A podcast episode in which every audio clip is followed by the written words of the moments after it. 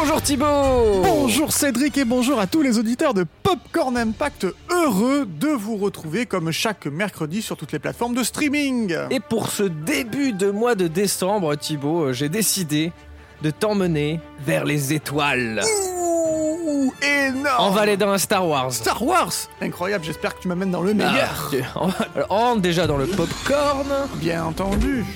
Je recharge un peu le sucre. Et donc je rentre le visa d'exploitation. Et c'est parti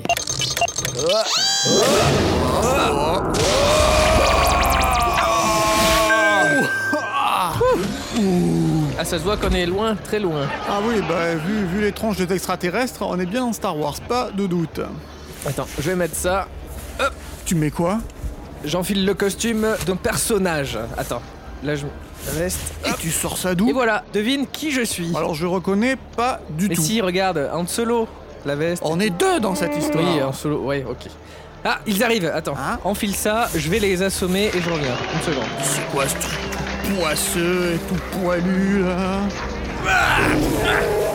Ah ça sent la transpi en plus Et voilà, c'est bon. J'ai mis hors d'état de nuire Anne et Chewbacca.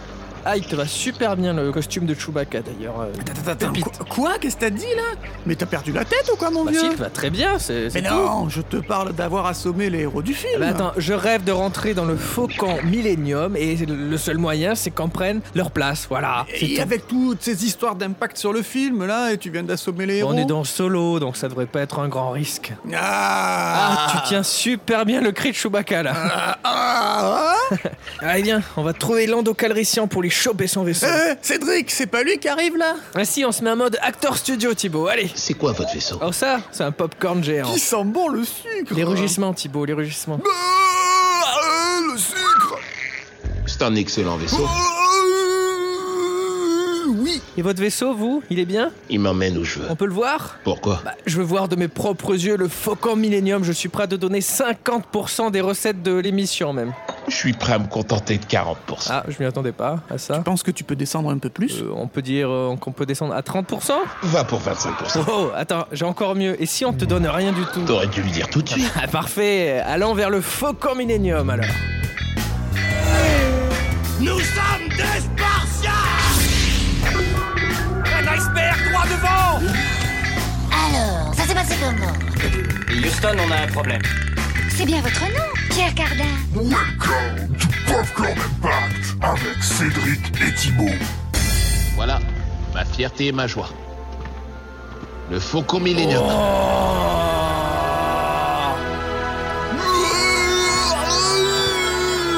C'est immense C'est c'est magnifique ce qui se passe là. C'est ouf. Tu l'as dit, Anne. J'ai installé une capsule de secours entre les mandibules, des compensateurs alluviaux, un coin barre. Euh, Un bar Mais c'est génial Allez Chewie, on rentre à l'intérieur. Formidable. Ah, c'est vraiment grandiose. Je veux qu'on visite chaque pièce dans le moindre recoin. Ouais, enfin, d'abord, tu vas nous parler du film, Cédric. C'est quoi d'ailleurs le titre? C'est Solo, A Star Wars Story. Sorti le 23 mai 2018 de Ron Howard avec Alden Ehrenreich. Woody Harrelson, Emilia Clarke, Donald Glover, etc. Synopsis Embarquez à bord du Faucon Millennium et partez à l'aventure en compagnie du plus célèbre vaurien de la galaxie. Au cours de périlleuses aventures dans les bas-fonds d'un monde criminel, Han Solo va faire la connaissance de son imposant futur copilote Chewbacca et croiser la route du charmant escroc Lando Calrissian. Ce voyage initiatique révélera la personnalité d'un des héros les plus marquants de la saga Star Wars. Ouh, rien que ça, rien que ça. Et alors quelle est un peu la genèse de, de tout, ce, de tout ce film? L'idée de mettre en avant un jeune Han Solo trotte dans la tête de George Lucas depuis un petit moment. Il a voulu le placer dans Star Wars épisode 3 qui est sorti en 2005 et euh, Han Solo, donc euh, assez jeuneau, y aidait euh, Maître Yoda à repartir de, de Kashyyyk, la planète des Wookiees. Mais il a finalement trouvé que l'idée n'était pas très bonne parce que Han Solo agit en solo et il pense à lui avant de donner un coup de main aux autres. L'idée a donc été abandonnée pour le moment. Euh, toujours en 2005, George Lucas travaille maintenant sur l'après Star Wars et sur la première série en live action, donc avec de vrais acteurs, qui devait s'appeler Star Wars Underworld et qui devait se passer durant le gap de 20 ans qui sépare les épisodes 3 et 4. Et c'était pas une petite série parce que George voyait grand, très très grand. Il voulait que la qualité des effets spéciaux soit au même niveau que les films, pour de gros budgets. Et il a envisagé de faire 400 épisodes. Quoi? 400 épisodes? Ça fait beaucoup de saisons, ça. Et une centaine a d'ailleurs été écrite. Tu plaisantes, toi. Sauf que chaque épisode aurait coûté entre 2 et 4 millions de dollars et c'était un peu inenvisageable à l'époque, euh, surtout qu'il n'y avait pas de plateforme qui donnait des, des milliards pour produire des shows. Fou. Et si je vous en parle, c'est qu'un jeune Han Solo euh, devait aussi apparaître euh, dans la série et qu'on devait y voir sa rencontre avec son grand poteau Chewbacca. Mais bon, ça aussi, c'est annulé. Les années passent et en 2012, George souhaite faire un film sur Han Solo qui se passerait là aussi entre les épisodes 3 et 4. Et très vite, il demande à Lawrence Kasdan, donc euh, scénariste sur l'épisode 5 et 6, de travailler avec lui sur, sur ce script, de, de ce spin-off. Donc nous sommes en avril et ils discutent, mais ils discutent aussi de l'avenir de la saga. Parce que George pense à d'autres films pour la franchise, notamment les fameuses suites, les 7, 8, 9, qui pourraient voir le jour. Et il a énormément de premières idées en tête, mais il pense aussi à sa retraite. Et il se dit alors que Kasdan pourrait prendre la relève à sa place. Oui, sans pour autant s'y casser les dents. Exactement. Les mois passent et nous voilà en septembre, donc toujours en 2012. Et là, contre toute attente, Walt Disney rachète Lucasfilm et donc Star Wars pour 4 milliards de dollars. Et Disney, direct, annonce mettre en chantier une nouvelle trilogie qui ferait suite à la trilogie originale, soit les 4, 5, 6. Et entre les films, il y aurait un, un spin-off, euh, une Star Wars story, donc ça on l'apprendra un petit peu plus tard, il l'annoncera un petit peu plus tard, qui reviendra euh, en détail sur un événement précis ou sur un personnage précis. Mais à cette époque, on ne sait pas encore que ça sera Han Solo. D'accord. Intéressant, ça fait beaucoup de films Star Wars tout d'un coup euh, qui arrivent à partir de, de l'après-vente. Il y en avait 6, Mhm. et tout d'un coup, il t'en annonce euh, bah, de- autant en peu de Six, temps. nouveaux. Oui, euh, accumulation de projets Star Wars. Bon, il est quand même un peu grand ce vaisseau, euh, Cédric. Ouais, ouais, c'est un vrai labyrinthe. C'est quoi ça? It's occupied. Ah, merde, c'est les toilettes. Donc il y a des toilettes dans l'espace. C'est très bien Ça, on, le, on le voit jamais, ça, on, On le voit devrait faire un épisode spécial sur les toilettes dans l'espace. le, le Le spin-off. spin-off de Star Wars, A Toilet Story. Donc, très vite, Disney demande à Kasdan de travailler sur le script du Réveil de la Force, l'épisode 7. Pendant que son fils, John Kasdan, travaille lui sur le script de Solo. Et une fois la mission de Lawrence Kasdan effectuée sur, sur l'épisode 7, bah, il se demande s'il faut continuer Han Solo. Et donc, il demande à Disney, Je ne sais pas, est-ce qu'on veut toujours faire un truc sur Anne ce à quoi Disney lui répond. Nous voulons vraiment que tu ailles de l'avant avec Anne. Et lui alors il a dit Eh ben, mon fils John est très enthousiaste et plein d'idées sur la saga. Et s'il venait travailler avec moi, parce que ça me redonnerait du boost Et Disney a probablement répondu. Mais oui, ma gueule, embauche-le Allez, on a bande d'argent Et le duo du, du père et du fils peut travailler ensemble sur le scénario de Han Solo pendant trois bonnes années. Là, ils ont un peu plus de temps. Super, alors dans ce cas, ils vont nous pondre un scénario parfait. Bah oui. Pour un film parfait. Potentiellement le meilleur de la saga. En juillet 2015, Disney annonce enfin officiellement qu'un spin-off sur Han Solo verra le jour le 25 mai 2018. C'est tout très très programmé. Hein. Faut- Oui, c'est calibré, calibré. Et il sera réalisé par Phil Lord et Christopher Miller, qui sont connus pour Tempête de boulettes géantes, 21 Jump Street et sa suite, et La grande aventure Lego. Star Wars est alors leur premier vrai gros euh, blockbuster avec plein d'argent dedans. Et enfin, il ne reste que les acteurs à trouver, et évidemment, le plus attendu était celui qui allait incarner Han Solo à la place d'Harrison Ford. Et après des mois de rumeurs et de noms en tout genre, on apprend en mars 2016 que l'heureux élu n'est autre que Alden Ehrenreich, récemment vu dans Ave César des frères Cohen, où il joue un acteur qui joue mal. Ah. Ça va, ça va se répercuter un peu plus tard. donc. Pour Kira ensuite, l'amour de jeunesse de Anne, c'est Emilia Clarke, donc qui a été propulsée par la série Game of Thrones, qui remporte la mise, alors que Donald Glover est appelé pour devenir la nouvelle incarnation de Lando Calrissian. Et enfin, le reste du casting n'est pas en reste avec Sandy Newton, Phoebe Waller-Bridge, Woody Harrelson ou encore Paul Bettany, arrivé au dernier moment. Ouais, et où Cédric ça Ça serait pas le cockpit là? Ah mais oui, mais bravo Tib- euh, Chewie, pardon. Bravo Chewie. Attends, on n'est pas tout seul. Salut Lando, c'est Chewie et Anne. C'est un sacré vaisseau ce YT euh, 1300, dis donc. Hmm, Tu t'y connais Oh non, pas trop. Ouais, moi non plus. Excuse-moi, vire ton présomptueux postérieur de mon siège. J'entre les coordonnées, le petit doigt sur le manche et tâche de pas faire de bêtises. Quand tu veux, ma chère, dis-moi quand t'es Et prêt. attendez, il se passe quoi là? On va partir? Ouais. Eh mais c'était pas prévu ça Attends, on va laisser notre popcorn tout seul. Sois gentil. Attache-toi, mon grand. Bon ok, mais on fait juste un tour, hein, ok?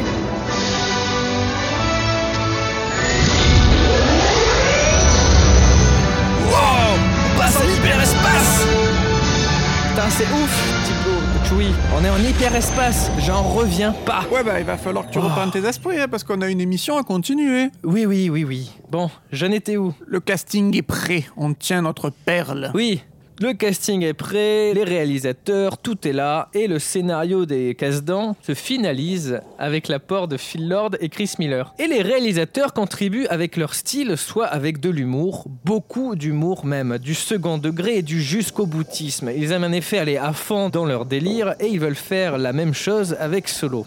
Et si Kathleen Kennedy, donc la productrice, euh, la boss de Lucasfilm, a fait appel à eux, c'est bien pour leur style, parce que sinon euh, elle aurait pas fait appel à eux. Bah poiler devant Solo. Qu'est-ce que ça va être drôle Et on peut dire qu'ils mettent dans le scénario tout ce qu'il est possible de mettre sur Han Solo. On voit ainsi la rencontre de Han et Chewie, de Han et Lando, ou, euh, ou la découverte du, du Faucon Millennium par Han aussi. Ils veulent même donner une explication à son nom en confirmant que Solo n'est pas son vrai nom et n'hésitant pas à enlever du mystère au personnage. Merde. Mais c'est comme ça, on leur demande de parler de la jeunesse de Solo. Alors eux, ben, ce qu'ils font, c'est qu'ils en parlent à fond. Nous voilà fin janvier 2017 et le tournage euh, débute au studio de Pinewood à Londres avant de faire un détour en Italie et dans les îles Canaries en mai. Cela fait donc plusieurs mois que le tournage a commencé et que des dizaines de millions de dollars ont été dépensés. Tout, tout, tout. Musique qui fait peur. Et là, durant ces premiers mois, un premier problème se profile. Mais quel est-il donc? Alden et Reinreich ne seraient pas au niveau. Il se murmure qu'il est même mauvais. Merde. Et un comédien anonyme euh, qui est présent sur le tournage et qui a balancé plusieurs euh, infos sur ce qui s'est passé à un journal précise. Alden n'est pas un mauvais acteur. Il n'est juste pas assez bon. Il faut dire que Lucasfilm avait une idée bien précise du jeu euh, qu'il fallait pour ce rôle et il voulait une personne qui imite Harrison Ford qui fait lui-même Han Solo. Pas facile. Sauf qu'on n'imite pas Harrison Ford comme ça. Et tout d'un coup, en plein tournage, le studio embauche un coach pour aider Alden et ça aurait eu de bonnes répercussions comme le rapporte ce fameux comédien anonyme. Le jeu d'Alden s'est détendu. Il s'est rapproché du style d'Harrison. Le coach l'a clairement aidé. Un peu plus tard, Alden et Ron Howard, donc Ron Howard on en parlera plus tard, ont quand même précisé que le coach n'était pas pour améliorer son jeu mais pour l'aider à améliorer certains accents et dialectes euh, dans le film. Qui a raison, on vous laisse choisir. Le tournage reprend, mais avec un nouvel incident survenu en mai. Oh. Parce qu'à cette date, le monteur Charles Dickens est remplacé par Pietro Scalia, un monteur plus expérimenté et habitué au blockbuster. Il a notamment travaillé sur des aliens. Tiens, c'est bizarre. Et ça cache finalement un autre problème qui traîne depuis le début du tournage. Un problème bien plus gros qui va avoir de grosses répercussions. Ah merde. Et ce problème, on le découvre officiellement le 20 juin 2017. Ce jour-là, sans crier gare, Lucasfilm annonce que Phil Lord et Chris Miller ont quitté le projet pour différents créatifs. Merde. Et le pire, c'est que c'est pas une nouveauté euh, depuis leur achat par Disney, parce qu'il y a déjà eu des histoires similaires qui sont survenues sur le tournage de Rogue One, sans jamais être vraiment officialisées. Mais il y a eu énormément de reshoots. Et surtout, notre réalisateur est parti pour différents créatifs peu de temps avant. Colin Trevorrow, qui devait réaliser l'épisode 9. Ça commence à faire beaucoup. Ouais, effectivement. Chut, Attends, attends, Écoute. Quelqu'un écoute Popcorn Impact dans cette galaxie lointaine, très lointaine. T'es pas sérieux Ah mais oui, mais t'as raison Eh mais c'est Kira qui nous écoute Ah oui, viens, viens, on va la voir. Non, non, non, non, non, non Vous écoutez Popcorn Impact. Oui, fallait que j'en essaie une. C'est ouh, Il fait des AVC assez réguliers. Mais il y a plus de 100 émissions, vous avez vu, c'est ouf, hein Il y en a beaucoup, oui. Trop, peut-être. Comment ça? Vous trouvez vraiment qu'il y en a trop? Oui. Mais n'importe quoi euh Bon, après, euh, on s'en fout parce que nous, on a vraiment rien à voir avec Thibaut et Cédric de Popcorn Impact. hein. Il y a intérêt. Et... Ah, pardon, après toi. Non, qu'est-ce que t'allais dire? Pardon, je vous dérange peut-être? Bien. Parce qu'on a quand même du boulot. Oui, oui. Euh, à plus, Kira. Ah, C'est qui lui là? Je suis perdu. Ce que je peux te dire, c'est qu'il faut pas lui faire confiance. C'est Beckett. Bon allez, il se passe quoi alors avec Lord et Miller? Eh bien, il se trouve que les deux réalisateurs n'étaient pas préparés à répondre aux exigences d'un grand studio. Par exemple, ils n'ont pas pour habitude de suivre le script à la lettre et se laissent aller à des improvisations. Il leur arrive de tourner 30 fois une prise pour avoir des versions différentes et choisir laquelle est la plus efficace. Ils cherchent à obtenir la meilleure des performances de, de leur acteur euh. Autre exemple, ils se limitaient à deux ou trois angles de caméra pour une même scène, là où Disney en souhaitait une douzaine pour qu'il y ait plus de choix lors du montage. Rien que ça. Et quand tu travailles sur une comédie comme euh, 21 Jump Street, ça passe, mais quand tu bosses sur une des sagas les plus prolifiques du cinéma et que tu fais attendre des centaines de personnes sur place, ça passe moins. Et ça passe encore moins pour Lawrence Kasdan. Il veut que les acteurs récitent ses dialogues et rien d'autre. Après tout, il a passé des mois, voire des années euh, à l'écrire. Il a travaillé à fond et c'est comme si on mettait une partie de son travail à la poubelle. Et cerise sur le gâteau, le scénariste et les réalisateurs n'ont pas la même vision du personnage de Han Solo. Ah. Forcément, ça coince. Et le comédien anonyme, Le euh, qui était décidément euh, très très présent, euh, raconte. Phil et Chris ne sont pas de mauvais réalisateurs, hein, mais ils n'étaient pas préparés pour Star Wars. Et au bout de la 25e prise, les comédiens se regardaient en mode Hum, Attends, là, ça devient bizarre, là. Les réalisateurs étaient un peu en roue libre. Ils étaient aussi sous pression, car dans ce genre de film, vous avez toujours des gens autour de vous. Et autour d'eux, il y a la productrice Kathleen Kennedy. Leur façon de travailler ne lui plairait pas non plus, tout comme leur humour trop poussé. Alors qu'elle les avait sûrement euh, embauchés pour ça. Et en plus, elle avait prévu une douzaine de décors, alors que eux n'en utilisent que trois. Ça coûte un peu cher cette histoire. Et comme renvoyer le réalisateur d'un film n'est jamais bien vu, surtout que c'est déjà un peu arrivé par le passé, elle a d'abord essayé de se mettre de leur côté pour qu'ils soient plus aptes à l'écouter. Mais ça n'a pas marché, alors elle a essayé de réduire leur rôle et de les faire travailler plus étroitement avec Lawrence Kasdan. C'est ce qu'elle avait fait sur Rogue One, donc le premier spin-off, où, voyant la direction que prenait le film, Tony Gilroy était venu coopérer avec Gareth Edwards, le réalisateur, donc qui était moins expérimenté. Mais Miller et Lord ne veulent pas que Kasdan les aide et leur enlève toute liberté créative. Donc là, ça ne plaît pas à la bosse, et quand ça ne plaît pas à la bosse, on a des chances de partir pour différents créatifs, au risque de montrer une très mauvaise image de la production. Et donc, Kathleen Kennedy euh, a déclaré Phil, Lord et Christopher Miller sont de talentueux cinéastes qui ont assemblé des acteurs et une équipe incroyable, incredible. Mais il est devenu évident que nous avions une vision créative différente sur ce film et nous avons décidé de nous séparer. Un nouveau réalisateur sera annoncé coming soon, prochainement. Et sur le plateau, c'est la folie. C'était fou, c'était fou, ils ont viré nos patrons, tout le monde s'envoyait des SMS en disant Tu as vu la nouvelle? Tu crois qu'ils vont repartir en tournage? Mais c'est désordonné, mais c'est fou, on est sur une production Disney quand même. Waouh, tout avait fuité dans la presse. Et pour John Kasdan, donc le fils, euh, lui, c'est un peu moins joyeux. Atroce! Douloureux! Pour tous ceux qui étaient impliqués dans ce film et qui espéraient que les choses rentreraient dans l'ordre, mais compte tenu de la situation, je pense que nous avons hérité de quelqu'un que nous avions à peine mérité. Et il était formidable Et cette personne qui est formidable, c'est Ron Howard. Donc lui, on lui doit Apollo 13, la trilogie Da Vinci Code ou encore Willow. Ah oui, des grands, grands Et films. donc c'est lui qui est embauché. Et en plus, c'est une vieille connaissance de George Lucas et de Kathleen Kennedy. C'est un vieux de la vieille. Il est expérimenté, il fait du classique, mais c'est ceux qui veulent finalement. Oui. Il fera pas chier. Bah, il avait réalisé euh, The Book of Elder Fisher euh, avec Stallone et.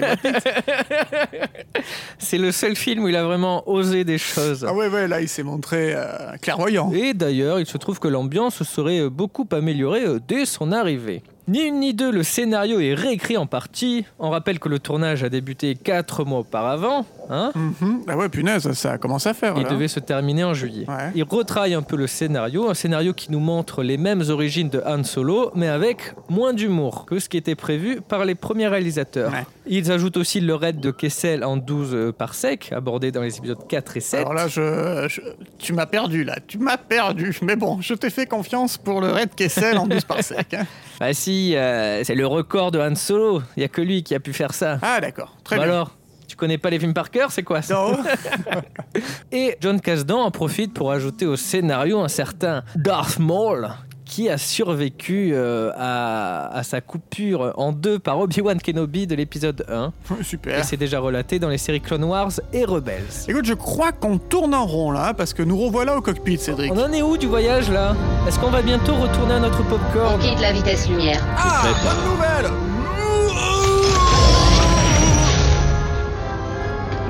Je vais jeter un œil au compensateur. Tu veux quelque chose Euh, Retourner à notre popcorn, juste. euh, je voudrais- voilà, c'est- c'est tout. C'est mal barré cette histoire, Cédric.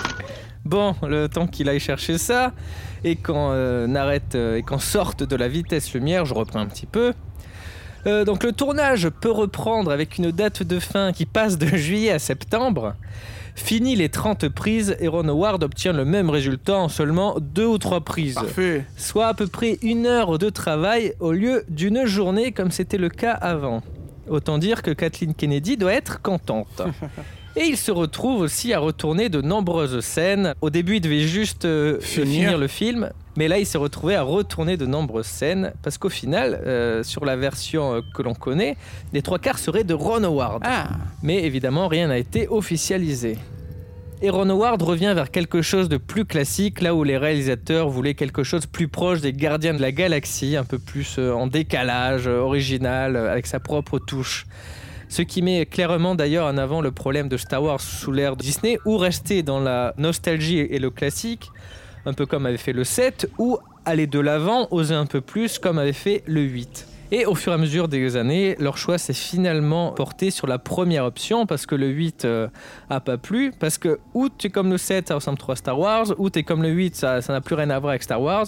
C'est très compliqué et finalement, bah, ils se sont dit on revient sur quelque chose de classique. On refait appel à J.J. Abrams pour l'épisode 9 parce que ça, ça avait assez plu, etc. C'était, euh, on voyait que, ça, que tout avançait à tâtons. Et euh, d'ailleurs, si vous voulez en lire un peu plus à ce sujet, je vous conseille le livre de Thibaut Claudel, c'est Sœur d'édition, Le mythe Star Wars, Disney et l'héritage de George Lucas, qui en parle beaucoup mieux. Au final, le film s'est terminé le 22 avril 2018, donc la post-production et tout, pour un budget qui est passé non pas de 125 millions de dollars, comme euh, c'était prévu, oui. mais qui monte à 275 millions de dollars. Oh là là Oh punaise 275 Soit autant que le 9 épisode. Autant que le 9 Ouais. épisode C'est incroyable. Alors là, putain, c'est une catastrophe. C'est plus de deux fois le budget. Le Star Wars le plus cher c'est le 7 avec 300 millions et le deuxième plus cher bah, c'est lui à égalité avec l'épisode 9. Ah oui Avec notre cargaison, si on rattrape pas le temps perdu, on va avoir un vrai problème. Ah Hein? Où ça, un problème? Tu parles de ça, par exemple? Oh putain c'est quoi ça? Ça, c'est un blocus impérial. On peut le contourner facilement non? Non, on passera pas. Faut larguer le coaxium. Eh ben on le largue. Mais je comprends rien à ce que vous dites, les gars. Moi, en général, dans ce genre de situation, je fais toujours demi-tour. Mais non on va passer, on va leur tirer dessus nous. Allez viens Chewie Et comment Bah je pilote et Chewie leur tire dessus. C'est possible? Oui, en théorie. Et c'est par où? Euh, tu prends à côté là, tu contournes à gauche, il y a une petite porte, tu descends un peu les escaliers, c'est là. Ah oui C'est vrai que pour nous tuer, tu peux pas arriver mieux. Mais non, il va gérer mon Chewie. Je suis installé Fais tout péter Thibaut Euh, Chewie Et trois d'un coup. Allez, j'y prends. Je crois que je les ai tous eus. Il y en a encore un qui s'accroche. Allez Chewie, fais-nous péter cet engin et on rentre. Yes. Allez, on rentre au popcorn. Oh. Ah ben, tu m'impressionnes. Ah,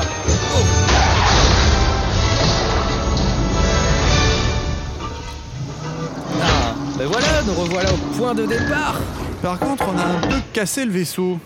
Je te hais. Oh, c'est rien. Je vais attendre dans mon vaisseau. Dans ma cabine. Eh ben très bien. Je veux plus te revoir. Ah, ils sont susceptibles ici. Bon, allez, rentrons notre popcorn, on va analyser l'impact. Allez.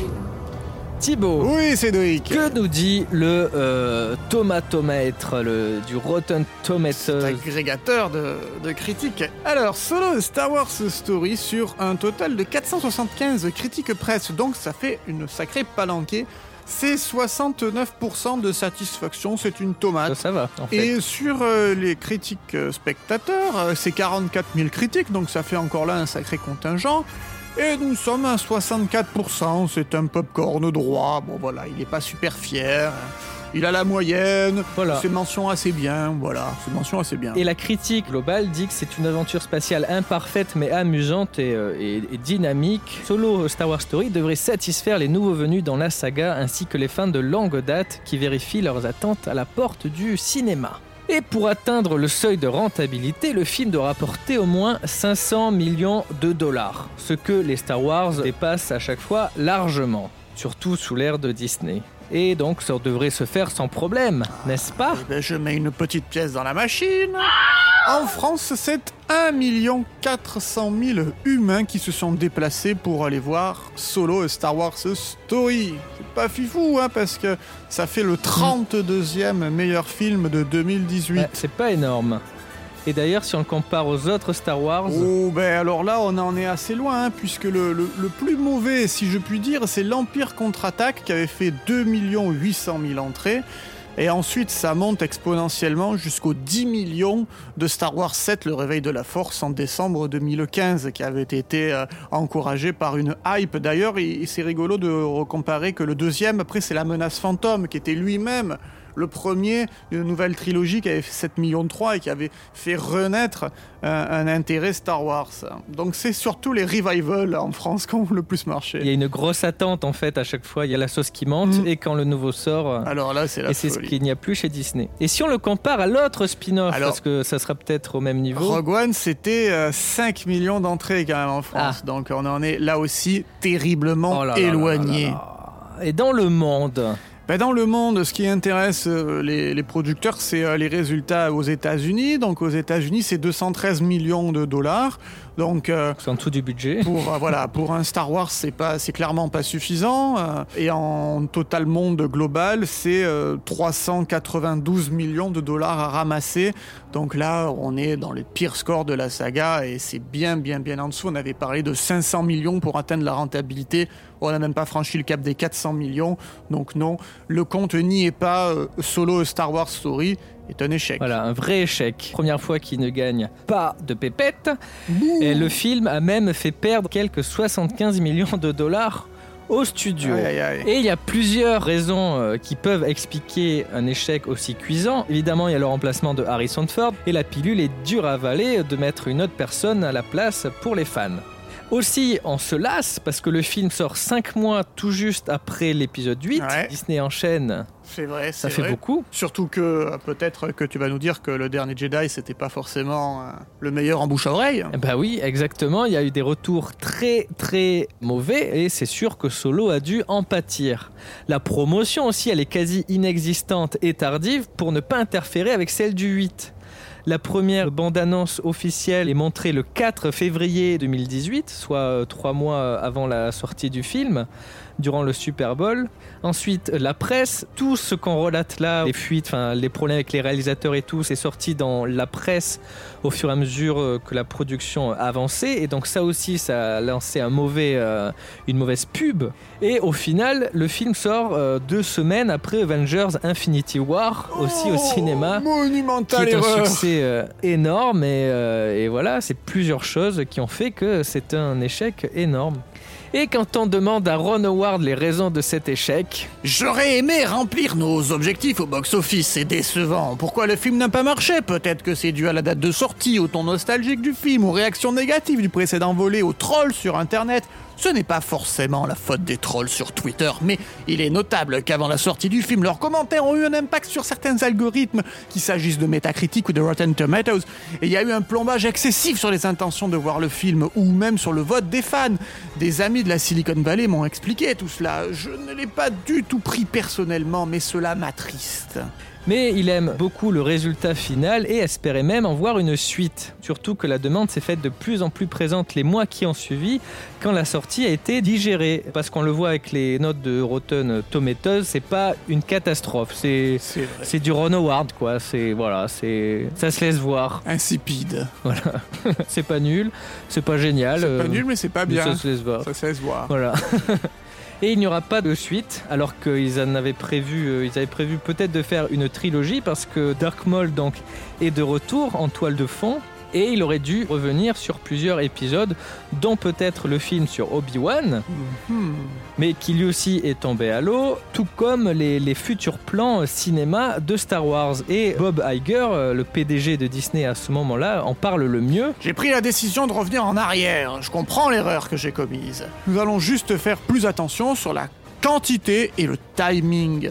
On s'arrête là-dessus pour le moment. Et donc l'impact de Solo fait que euh, ils ont arrêté d'annoncer des spin-offs. Deux nouvelles trilogies étaient aussi en cours, une par les showrunners de Game of Thrones, donc, et l'autre par Ryan Johnson, le réalisateur de l'épisode 8. Celle de Ryan Johnson est aux abonnés absents, quand celle des créateurs de Game of Thrones a perdu les créateurs eux-mêmes, qui ont officiellement euh, un agenda bien trop chargé pour pouvoir se consacrer à Star Wars.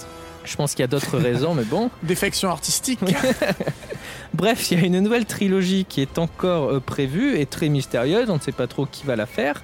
Et elle est prévue au planning de Disney. Elle est déjà prévue pour les 22 décembre 2023, 19 décembre 2025 et 17 décembre 2027, en alternance avec Avatar, qui devrait sortir Ah oui. euh, 2024, 2026. Mais ça, c'était avant. Ça, c'était avant. On n'est plus à un mouvement près, là. hein. et évidemment, c'est encore une date qui a, qui a changé euh, avec la crise euh, du Covid et qui peut encore changer pour Star Wars comme pour Avatar. En tout cas, un premier film a été officialisé là depuis ces incidents et cette, euh, cette surenchère de Star Wars.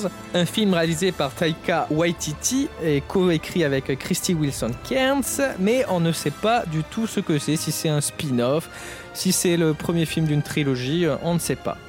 Et finalement, l'avenir de la saga pourrait plus avoir lieu sur Disney+. Euh, Disney a en effet annoncé en 2020 se consacrer à fond dessus pour proposer du contenu euh, original et propre, car c'est là que le futur se jouerait. Et il se murmure qu'une série sur Boba Fett euh, est prévue, et aussi, et ça c'est officialisé, il y aura une série sur Obi-Wan.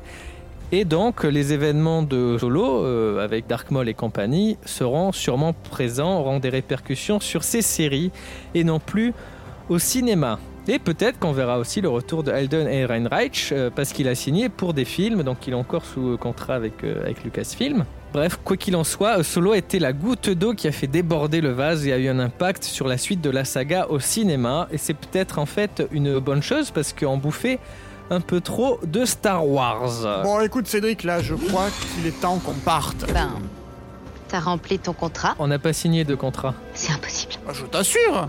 On est tous au service d'un maître Anne. Je ne suis pas Anne. Ah non Nope. Et tu es qui alors Je suis Cédric. On est Thibaut et Cédric de Popcorn Impact. C'est pas super drôle, hein D'accord. D'accord. tu ne nous crois pas C'est ça? Pas moi, je suis peut-être la seule de toute la galaxie à savoir exactement qui tu es. Non mais c'est vrai, je te promets. Vas-y, enlève ton costume Thibaut. Oh merde, elle s'est évanouie. Ouais, c'est vrai que c'était un peu choquant que tu t'enlèves euh, ta peau poilue. Aïe aïe aïe. Bon, il est temps qu'on reparte dans notre popcorn. On se donne rendez-vous, Cédric, La semaine prochaine pour un nouvel épisode. de... Popcorn Impact.